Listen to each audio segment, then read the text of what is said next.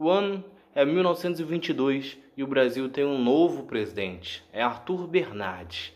Ele vai assumir o poder encarando uma grave crise política e que vai encaminhar o final da República Oligárquica.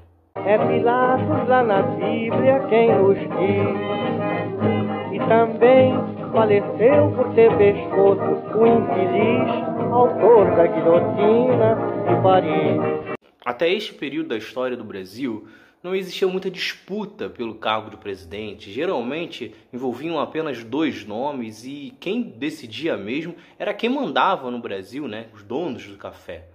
Só que com o fim da Primeira Guerra Mundial, em 1918, começaram a chegar aqui muitas ideologias, tanto de para trabalhadores, operários que buscavam condições melhores, como também para pessoas com dinheiro que investiam em outros ramos que não fosse um café.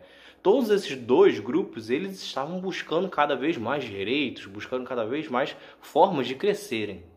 Com tantas pessoas buscando outras soluções e entendendo que a República, da forma que estava sendo feita, não servia mais para o Brasil, foram estourando diversas revoltas pelo país e que foram reprimidas com mãos de ferro pelo Arthur Bernardes, assim como todos seus antecessores fizeram. Só que aí chega 1924 e estoura uma revolução em São Paulo, liderada pelo general Isidoro Dias Lopes.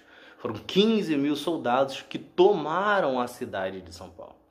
Para conseguir recuperá-la, Arthur Bernardes então manda despejar bombas. Ele consegue conter esta revolução, só que declarando estado de sítio, aumentando seu poder, ele acabou trazendo mais inimigos. Surge daí então a coluna Preste, que percorre todo o território nacional e fazendo com que a população, com que os trabalhadores se voltem contra as oligarquias locais. Tudo isso acontecia em meio a uma parte econômica desastrosa. A inflação estava desenfreada, Arthur Bernardes mandou aumentar os impostos, cortou gastos públicos, fez novos empréstimos e mesmo assim não conseguiu resolver absolutamente nada. Seu mandato termina em 15 de novembro de 1926. A República Velha, como conhecemos hoje, ainda teria mais um presidente que falarei no próximo vídeo. Se gostou, se inscreve, ativa as notificações e compartilhe. Valeu!